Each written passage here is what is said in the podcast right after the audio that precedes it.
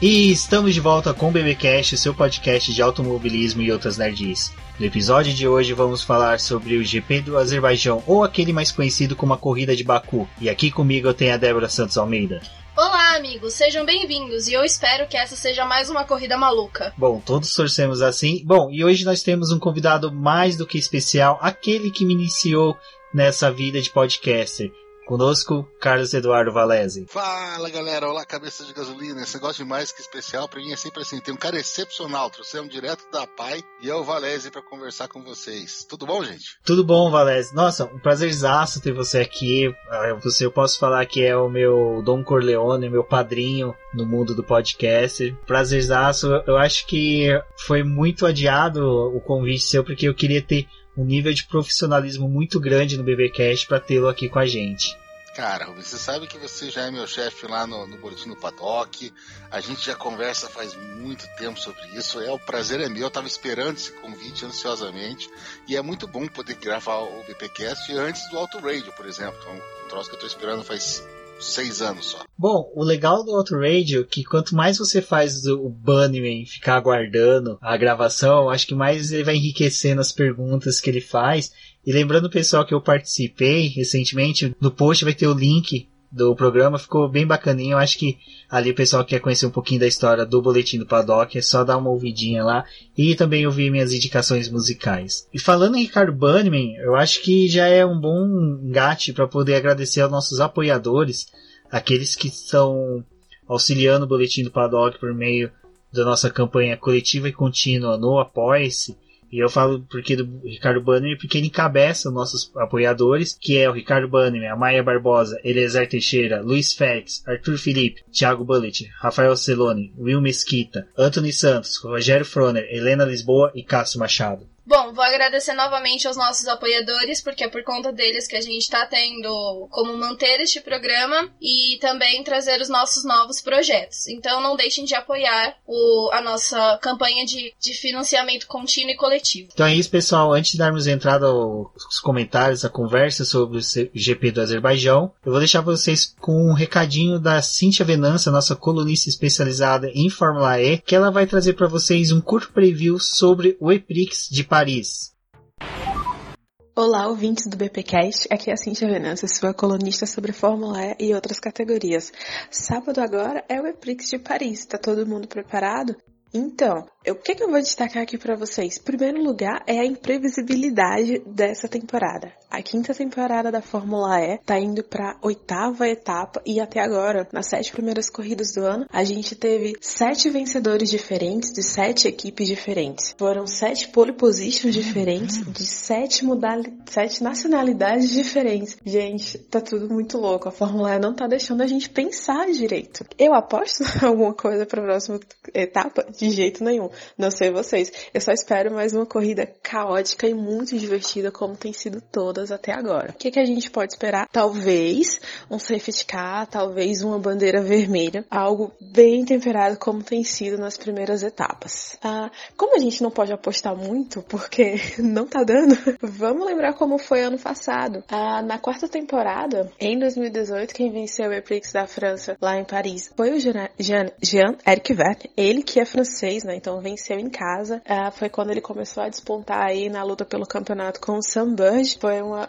ótima corrida, ele conseguiu a pole position e a vitória. O segundo lugar ficou com o Lucas de Graça e o terceiro ficou com o Sam Burge, que vinha em quarto, mas é, ele conseguiu o terceiro lugar na última curva porque ele se envolveu no acidente com o André Lottery. O Lottery que é companheiro de equipe do Jean-Eric Verne. O Lottery ficou lento na pista, o Burge não conseguiu desviar e aí eles bateram. O Sam, né, o Sam Conseguiu o terceiro lugar, mesmo com boa parte do carro danificado. Ele ainda conseguiu cruzar a linha de em terceiro. Uh, o Lucas, na ocasião, ele conseguiu o terceiro pódio seguido dos sete que ele chegou a conquistar no ano passado, numa recuperação incrível na segunda metade do campeonato. E agora para 2019, como eu falei, o que a gente pode esperar, o que eu espero realmente que aconteça é uma equipe, é uma corrida bem movimentada e bem divertida. Falando em Lucas de Graça, uh, ele vem todo confiante com a Audi, né? Ele espera que a Audi também uh, comece a sua recuperação aqui na segunda metade do campeonato. O Felipe Massa, que vem pela Venturi, ele conseguiu alguns pontos, ainda não conseguiu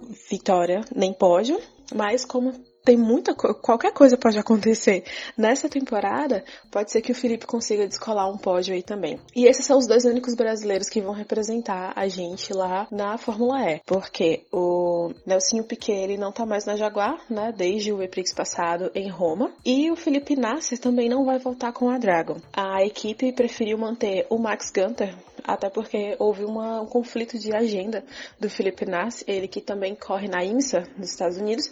Então, por causa da divergência de agendas, o brasileiro Felipe Nassi vai ter que não vai poder participar dessa etapa da Fórmula E também. É, e tem também por causa dos uh, resultados ruins né, que o Felipe teve nas três ocasiões que ele disputou pela Dragon. Nas três corridas foi um 19 lugar e dois abandonos. Então esses resultados não são muito empolgantes para a equipe. De qualquer forma, a gente está aqui na torcida esperando que ele volte uh, para a gente ter mais opções de brasileiros lá. E, em todo caso, vamos sempre torcer pelos outros pilotos uh, e por uma boa corrida também, tá? Então, se você quiser deixar aí algum palpite de, que, de quem será que vai ganhar, se a gente vai ter mais um vencedor diferente diferente, né? Vai ter o oitavo vencedor diferente. Se vai ter alguém que vai conseguir ganhar pela segunda vez uh, esse ano. Ou, sei lá, o que, que mais vai acontecer? Quantos carros vão terminar a prova? Não sei. Pode acontecer qualquer coisa, certo? Então, é isso, gente. Esse foi o nosso esquenta aí pro Eprix de Paris. E qualquer coisa, vocês comentem lá com a gente no dia da corrida, sábado, 10 horas da manhã, pelo Fox 2. Vai lá no Twitter, comenta com a gente. E depois da corrida, volta aqui para comentar com a gente de novo, tá bom? É isso. Beijo para todo mundo mundo. Tchau. Bom, Valese, eu acho que quando anunciaram o GP do Azerbaijão, né, a primeira coisa que a gente foi fazer na vida foi procurar no Google o que é Azerbaijão, né? E a mesma coisa foi aguentar os inúmeros memes de Baku, sobre voodoo que o pessoal bombou nos primeiros anos e a descrença que o pessoal tinha quanto a esse GP. Mas hoje ele podemos dizer que ele é tão aguardado quanto alguns GPs, somente não é tão aguardado quanto o GP do Brasil. É, exatamente, porque quando o Bernie é, falou que ia colocar uma prova no lugar do GP da Coreia de 2015, que ia ser no Azerbaijão, a primeira coisa foi procurar um mapa mundi, né? Onde é que fica esse lugar? Ainda mais GP de Baku. A quantidade de memes e trocadilhos do Carilho foram é, inimagináveis ainda são feitos. Na, o GP era para acontecer em 2015, acabou que não deu certo. Foi o tio que até que bolou a, ele não fez a pista porque não é uma pista, é um circuito de rua, mas ele bolou o traçado. Em 2016 ele aconteceu e pasmem, como o GP da Europa, né? Para mim, e meus parcos conhecimentos de geografia, aquele negócio já é Ásia, mas fica só a questão de colocar um GP a mais.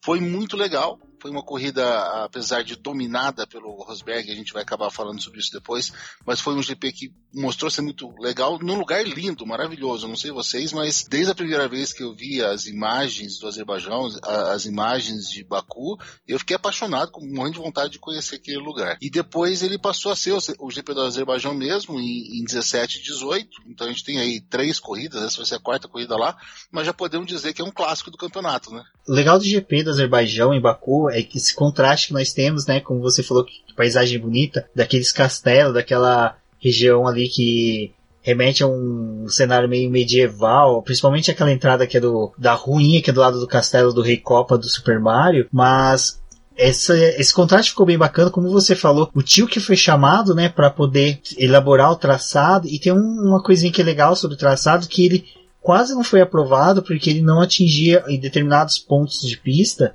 as exigências mínimas que a FIA tem para traçado de rua, que é um espaçamento ali para poder ter mais de um carro até mesmo realizando ultrapassagem sem ter risco de contato. Esse, esse trecho mesmo que eu, que eu menciono do, do castelo, ele é um que eu acho que o pessoal deve ter brigado bastante para poder inserir ele. E quando eu falo pessoal brigar para poder inserir ele, ou seja, aprovar esse trecho, nós estamos falando do Fábio Briatore, né, que foi ele que junto com o governo do Azerbaijão e o Bernie Eccleston negociaram a ida desse GP calendário. Então você vê o Fábio Briatore mesmo sendo excluído, uma pessoa não grata na Fórmula 1, ele ainda continua com a sua mãozinha lá movendo peças dentro da Fórmula 1. Isso de vocês falarem do traçado é porque é interessante que foi o Hermann Tilke que desenhou e é, esse traçado de Baku ele tem várias características de outras, é, outras provas que a gente já conhece, né? Que é, é Mônaco, tem algumas coisas de Singapura, também foi baseado né, em, no circuito de Abu Dhabi um pouco, então é bem interessante isso. O mais legal é que Baku é a segunda, é o segundo circuito mais longo do campeonato, né? Ele tem mais de 6 km, ele só perde para Spa e ele foi criado com a intenção de ser o circuito de rua mais rápido uh, que existe. E realmente é. Então é um circuito, apesar de ser travado, apesar de ser difícil ultrapassagem, ele é muito rápido, ele tem retas longas e isso faz com que a estratégia de corrida, estratégia de pneus, de troca de pneus, tenha que ser muito bem pensada e, e existem várias, vários planos, A, B e C, que podem ser utilizados, de repente um é melhor que o outro. Isso é, enriquece demais a corrida em termos de estratégia. Bom, então já que o Valese deu o gancho dos pneus, eu vou pedir para a Débora comentar aqui sobre os pneus. Mas já vou deixando uma pulguinha atrás da orelha do Valese, que você já me responde agora, um pouquinho depois que a Débora falar. A Ferrari vai se vai ser o destaque desse GP, porque se tratando de um circuito rápido, ali aquele retão, ela tende a ser ser superior à Mercedes. O que, que você acha? Mas segura a resposta que a Débora vai falar sobre os pneus agora. Bom, os pneus eles foram mantidos a configuração do ano passado, porém com a nova nomenclatura da Pirelli, né? A gente vai ter o C2, o C3 e o C4, que correspondem ao médio, macio e super macio. E no ano passado o super macio ele era o ultra macio, eles pularam um composto para poder dar mais dinâmica para esse GP, porque eles viram que não era necessário utilizar tantas gomas duras para essa corrida. E o que traz o dinamismo, que foi o que o Valese falou, é justamente essa configuração de pneu, porque a gente tem uma pista que vai variar muito a sua temperatura. Os pontos em que a gente tem sombra por conta dos prédios, do castelo, né, acabam resfriando os pneus. As retas que são longas também acabam deixando a goma é, acaba resfriando e isso acaba prejudicando o desempenho dos carros, né? Porque a gente tem uma grande variação disso dentro da pista. Da Ferrari, né? Vocês estavam aí comentando, eles estão com uma dúvida do que vai rolar com relação aos pneus. Eles vão trazer uma atualização grande agora para o Baku. Foi uma coisa que já estava sendo implementada na China, mas agora vai vir a mudança mesmo no carro. E eles estão com medo de que, por conta do carro estar um pouco mais potente, esses pneus acabem se desgastando. Porque era uma coisa que a gente não via muito com a Ferrari no ano passado. Eles conseguiam lidar muito bem com os pneus, mas agora eles já estão enfrentando mais dificuldade. Concordo, Débora. É só uma última coisinha em relação à temperatura, é, lembrar que a prova ela foi originalmente, ela acontecia em junho, que é mais um, um, um verãozão lá, os dois primeiros anos, 16 e 17, aconteceu lá, e ano passado eles trouxeram para mais começo de campeonato, para não bater com um feriado de, de a emancipação da República, alguma coisa deles lá. Então isso deixou ainda o clima um pouquinho mais friozinho do que era. Então realmente a questão da temperatura de pneus é sempre e pneus já foram protagonistas dessa prova. E Rubens, é, as longas retas, um, um circuito rápido, eu não só acho que a Ferrari vai se dar bem, como eu já vou apostar aqui, já jogo aqui vitória do Leclerc nessa, nessa prova. Ó, oh, aposta boa. 2017 ele correu muito bem lá e foi um bom resultado para ele e existe essa expectativa de que ele tenha um melhor resultado ainda em Baku.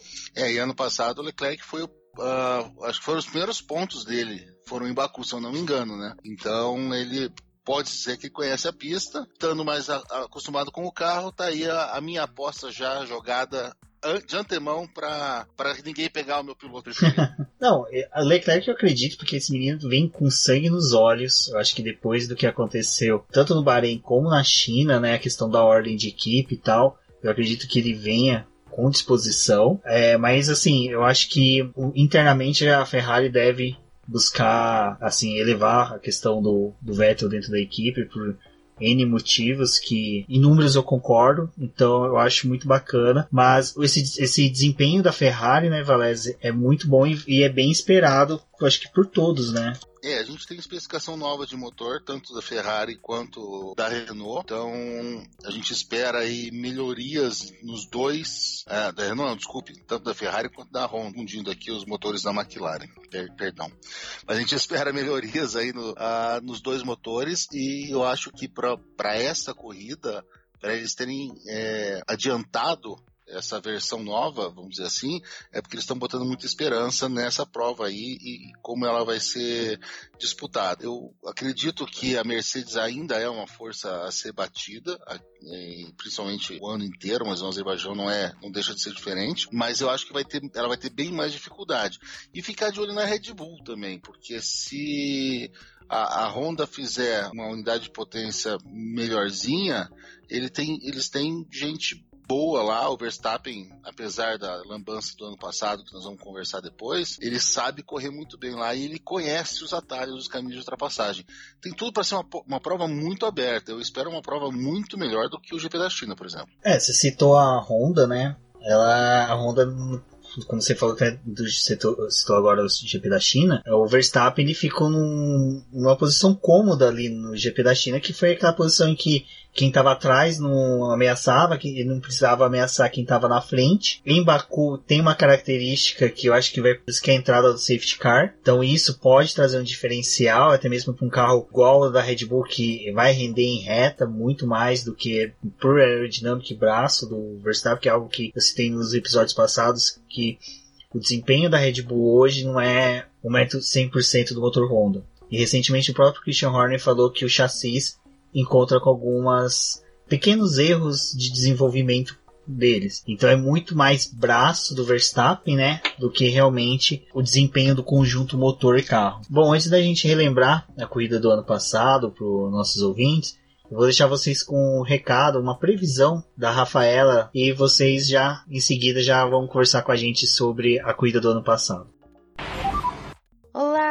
Ouvintes do Boletim Paddock, eu sou Rafaela, sou de notícias garota da F1. Eu fui convidada pelo pessoal aqui para comentar um pouquinho com vocês o que que eu estou aguardando para esse final de semana no Azerbaijão. Eu espero realmente que o Grande Prêmio de Baku seja, talvez nesse ano, a primeira corrida realmente emocionante que a gente tenha no calendário, porque tá vindo há duas semanas toda essa expectativa. Nos últimos anos sempre trouxe algo diferente, uma emoçãozinha a mais. Ano passado, que foi incrível, aquela corrida que caiu no colo do Hamilton, depois do erro do Vettel, depois do pneu que estourou do Bottas. É difícil fazer uma previsão, porque o Azerbaijão é exatamente uma corrida assim, que não as apostas ficam mais, ai, ah, quem pode ser, né? Quem que vai fazer a pole, quem que vai ganhar a corrida.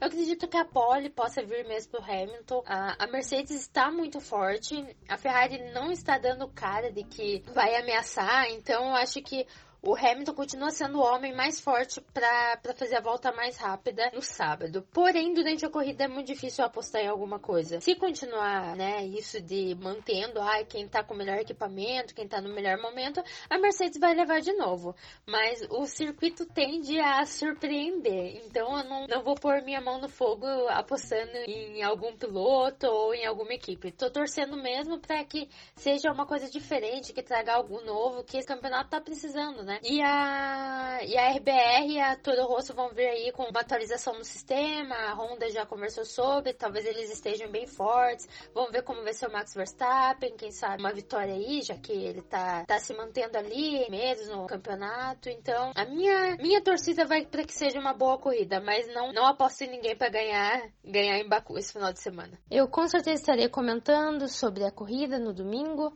nas minhas redes sociais. Vocês podem me acompanhar tanto no Twitter quanto no Facebook ou no Instagram é Garota F1 ou pelo site garotaf1.com.br. Eu queria agradecer aí o convite da Débora, do Rubens e do Valese que me deram esse espacinho para poder comentar um pouquinho sobre essa corrida que eu acho uma das melhores do calendário atual da Fórmula 1. Espero poder estar com vocês em outros momentos. Valeu, gente!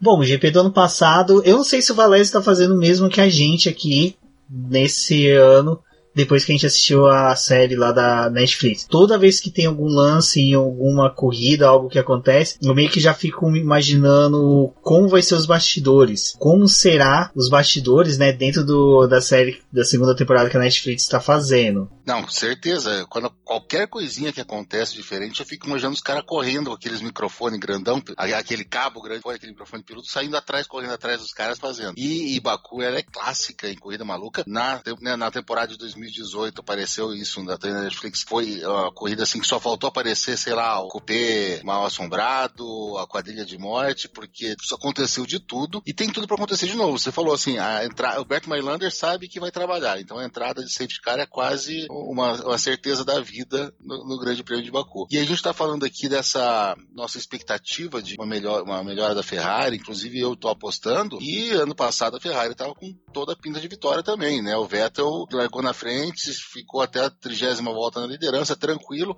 O Bottas estava marcando de perto ainda e segurando bastante, demorou bastante para trocar, então se nada desse errado, assim, o, Vettel ia ganhar por pouquinho. Só que a corrida simplesmente é, ficou maluca de um, de um jeito, de uma hora para outra, ela mudou o, o, o, tempo de andamento dela, assim, da volta 40 para frente, que ela ficou frenética. Né? Exatamente, né? E porque teve a entrada de dois safety car, que já foi bem para essa parte final da corrida, e acabou mexendo em tudo, né? Porque logo depois a gente viu que a vitória caiu justamente no colo do Hamilton. E o Hamilton, ele saiu dali líder, né? Porque como o Valés falou, o, Bottas estava caminhando, né, para uma possível vitória. Uhum. Se saísse dali, ele ia sair líder do campeonato.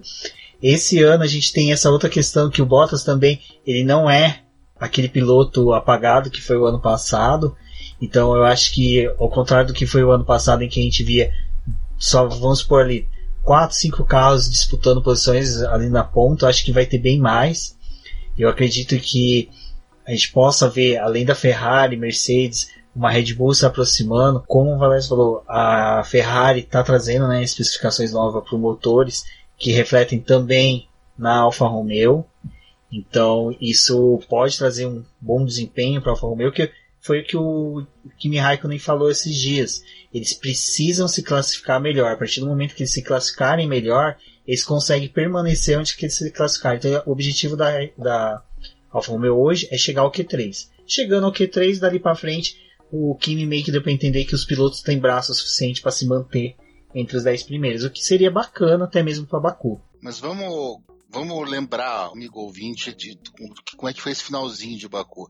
Na verdade, ó, o Ricardo e o Verstappen estavam se bicando a corrida inteira. Eles estavam andando muito juntos. Eles estavam doidinhos para misturar tinta um com o outro ali. E um passava, o outro passava, tava aquela coisa. E o pessoal da Red Bull, o Horner, tava até, galera, calma aí. Pode brigar, mas fiquem calmos tal. Até que em determinado momento, volta, se eu não me engano, 40, 41, faltava pouco, faltava 11 voltas pro fim da corrida. O, o Verstappen passou, o, tinha passado o Ricardo recentemente. O Ricardo foi tentar a ultrapassagem de novo. O Verstappen deu uma balançada no carro, segurou, o Ricardo simplesmente acertou a traseira dele. Aliás, Baku já tem essa efeméride nas duas provas que aconteceram lá, é, pilotos da mesma equipe bateram e, e, abandonaram. Em 2017 tinha sido a Force India, 2018 foi a Red Bull, agora 2019 não sabemos se vai acontecer com alguém, a McLaren. E daí aconteceu assim que abandonaram as duas a Red Bull e o carro de segurança entrou. Opa, carro de segurança entrou, o pessoal ainda conseguiu correr nos boxes, o Bottas fez aquela essa estratégia de única parada e acabou se vendo na frente de todo mundo. Ainda durante o safety car, o Grosjean conseguiu o pneu esfriando. A Débora tinha falado mais no começo do, pro, do programa o problema de manter o aquecimento de pneus. Atrás do safety car é pior ainda. O Grosjean tentando aquecer um pouco o pneu, se perdeu uma batida eh, fantasma do Magnussen e acertou o muro, o que atrasou ainda mais a saída do safety car. Quando ele saiu, faltavam quatro voltas só. Tinha pouca coisa a fazer e muita vontade de fazer. O Vettel estava atrás do Hamilton, estava brigando pelo campeonato ainda, fez uma daquelas tentativas afobadas que a gente tem infelizmente visto do Vettel nos últimos tempos. E se perdeu, errou completamente, acabou caindo bastante. E o Bottas, coitado, tava com o pneu assim, recém-trocado, novo, mas ele acabou passando por cima de detrito e o pneu dele estourou de uma maneira espetacular na reta. A vitória acabou caindo no colo do, do Hamilton. O Sérgio Pérez acabou herdando uma terceira posição com a Force India, foi uma, foi uma coisa muito legal, foi uma festa muito legal na equipe. E a, a desolação do Bottas, não, não de Smog, mas do Bottas, foi uma das coisas mais tristes de se ver nas imagens do GP, né, gente? A imagem do Bottas estourando o pneu e. Saindo triste. Nossa! É, foi um GP de, que gerou imagens para meme, porque tem o do Bottas, tem o do Grosjean também sentado numa escadinha, de, com a mão na cabeça, bem cabisbaixo, e também o do Ricardo saindo do carro, olhando para trás, todo enfurecido. Acho que foi a primeira vez que a gente viu a boca fechada do Ricardo sim tá sorrindo, porque saiu tremendamente putaço do carro e com razão até, diga-se de passagem. Ah, depois ele meio que teve que assumir a não assumir a culpa, né? Mas deixaram o negócio em. É, o Horner colocou panos quentes, né? Mas o Valese chegou a mencionar ali meio de forma subliminar as McLarens.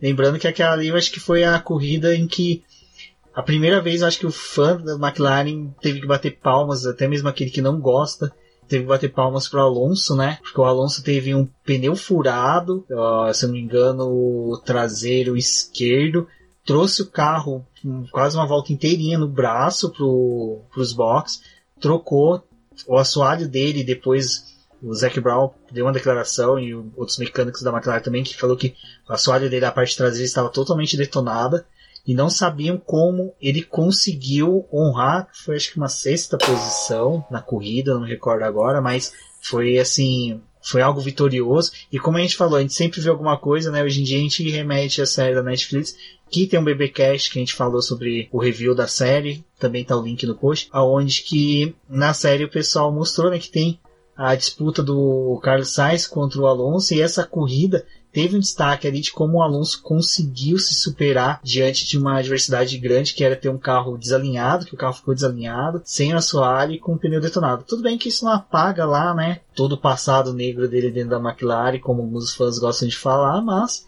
Hoje ele está trilhando outros caminhos também sem sorte na Indy, que hoje que o carro dele saiu dos boxes na Indy quebrou. E olha que não era motor Honda, era motor Chevrolet. Mas não estamos falando de Indy, estamos falando de Baku. O GP do Baku do ano passado, né, Valéz? Eu acho que é um dos GPs que a gente ficou até mesmo torcendo para que os seguintes repetissem a dose. Sim, com certeza. O de 2017 já tinha sido um GP bem divertido e o de 2018 foi, citando o nosso decano Del Valle, de se pendurar no lustre no final do, do, do GP, porque ele foi uma coisa assim, uma corrida aberta, uma corrida com apresentações maiúsculas em que o braço dos pilotos fez diferença. Daí a gente acaba dando o nosso braço a torcer de que é um circuito de rua, é um circuito que pode ser travado, mas que ele ele peneira os bons pilotos. Então, depois de dois anos tendo o GP do Azerbaijão no, no campeonato, a gente já começa a esperar por ele todo ano. Exato, é um GP que tem Lance Stroll no, no pódio, né? Isso é, é algo que é legal. Eu acho que, salvo engano, foi o quê? 2016, 2017? 17, 17. Hoje eu tô péssimo com números e datas. Mas 2017 foi legal, foi uma pena que o Bottas passou ele ali no último segundo, então fãs de Fórmula 1 acreditem, esse GP tem tudo para ter, tem todos os elementos, eu acho que para completos que a Fórmula 1 já viu para poder ter uma corrida emocionante. Ah, a gente torce às vezes para que esse safety car entre para poder mudar toda a estrutura da, da corrida. Ele a gente fica observando os pilotos, né, aquelas paredes e o circuito completamente apertado e vai dando um medo, porque parece que aqueles carros não vão conseguir passar e eles são os monstros de carro. Bom, a minha expectativa é que pra para que seja uma corrida eletrizante como a do ano passado e não vou fazer que o Valese apostar em alguém para poder vencer essa corrida, mas Mercedes é, não sei. Tem que apostar sim, porque a coisa que o ouvinte mais gosta de fazer é tirar sal dos nossos erros depois. Pessoal, olha, não se esqueçam que aqui no Boletim de Paddock tá rolando as duas apostas do F1 Fantasy lá que é um pouquinho mais tranquila. E tem o do GP Predictor, tem os prêmiozinhos que também tá tudo descrito no post. Então visitem o post e não esqueçam de participar do GP Predictor. Então, já que vamos ter que apostar, vamos apostar. Eu vou de Bottas. Vou de Bottas porque ele tá num ano, né, que tá um pouco melhor. Tá inspirado. Tá inspirado. Talvez ele pode vencer e meter um negócio assim, tipo, essa vitória é para quem interessar, então vou de Bottas. Será que esse vai ser o ano dos desafiantes serem os segundos pilotos? Que, né, temos o Leclerc também que é a aposta do Valese. Então a gente tá tendo aqui um, uma previsão aí de que os segundos pilotos vão se destacar mais do que os primeiros. Eu acho que eu sou o único conservador daqui que tá calculando o Vettel, eu acho que conta todas as ah, expectativas. Achei que você ia votar no Gasly. Cara, Gasly, apesar que o Gasly, o que ele fez na última corrida foi sensacional. Eu acho que foi até bom você ter levantado essa bola. Vou dar um corte bem bacaninha nela, que é o seguinte: o Gasly ele reclamou de adaptação ao carro, que ele estava buscando algumas pessoas apedrejaram eles. Eu vi alguns artigos fora, pessoal criticando ele, falando onde já se viu um piloto sofrer com a adaptação, mas é, eu concordo que quando o piloto está tentando se adaptar, quando o piloto chega no carro e ele é ruim com o carro, ele perde no nível do Gasly, perde um décimo, um décimo e meio. O cara, quando está buscando adaptação, ele está perdendo mais de um segundo. Então, Gasly, quando ele atingir, eu acho que ele é um possível aí conflitante ali de dentro da equipe com o Verstappen. Então, acho que o segundo semestre do Gasly vai ser um segundo semestre dele disputando posições até mesmo diretamente com o Verstappen. Mas eu não aposto nele nem no pódio. Eu acho que ele deve ficar em um dos muros de Baku. Posso fazer mais uma aposta? Pode. Agora eu vou fazer uma aposta de Alfa Romeo. Vou apostar que essa corrida vai ser os primeiros pontos do Giovinazzi na, na Fórmula 1. Até porque ele tem vitória em Baku em 2016. Ah, boa. Quando ele tava disputando com o Gasly o título. Eu gostei de um meme que fizeram, não sei se o Valese viu. O ano passado o Russell ganhou a Fórmula 2, né? Aí o pessoal falou, bom, para ele não vai mudar nada, né? Vai estar tá... a Williams é uma Fórmula 2, que é uma pena, né, Valese, a gente vê a Williams nessa situação, principalmente em Baku que se eu não me engano, foi é o último pódio da equipe. Sim, o pódio com o Stroll foi o último pódio da Williams e realmente a Williams é uma garagista. Eu tenho uma tristeza enorme de ver. A, recentemente o, o Casola fez a, a, biografia do Frank Williams no, no 365 dias. É triste uma equipe com essa história, uma equipe, uma equipe que já deu uh, tantos títulos, inclusive para pilotos brasileiros, tá, tá, não digo terminando, mas definhando desse jeito. Infelizmente, eu não vejo a curto prazo uma saída para é, talvez 2021, com as novas regras, é, eles consigam dar uma, uma respirada, mas é, isso é mais esperança do que qualquer outra coisa. O Valério, você comentou essa questão de um, uma possível salvação da Williams. É, esses dias foi aventada a possibilidade de existir um novo Stroll, papai Stroll para Williams, que é o pai né, do piloto Nikita, que é o Dimitris Manzepin. Ele possivelmente vai ser um novo investidor semelhante ao que o Stroll o pai, né, do Lance Stroll, exato, ele foi para Williams, é, então a possibilidade de entrada desse dinheiro russo, né, dentro da Williams. Bom, seria uma salvação, mas eu acho que assim seria aquela salvação bem parecida do que foi a, a passagem da família Stroll pela Williams, né? Vai só manter pagamentos, salários, investimentos em dia ali para sustento da equipe, mas como você falou, Acho que só após 2021 pra gente ver aquela velha Williams da década de 90 ou dos anos 2000 de volta ao grid. Esse Nikita, para quem não conhece, ele tá na Fórmula 2 atualmente, na equipe Art, que é a antiga equipe que estava Russell correndo ano passado, que como eu disse tem vitória em Baku. Bom, amigos, apostas feitas, expectativas repassadas ao público. Eu acho que, como foi dito, o GP do Baku tem todos os elementos, tem tudo para ser uma grande corrida. É, eu vou pedir para o Valese agora deixar todas as suas referências para quem não conhece. Primeiro, se alguém está ouvindo esse podcast e não conhece o Valese, pause agora, procure o nome dele no Google, que provavelmente você vai achar os melhores podcasts de automobilismo com ele e excelentes textos no Boletim do Paddock e no podcast F1 Brasil sobre.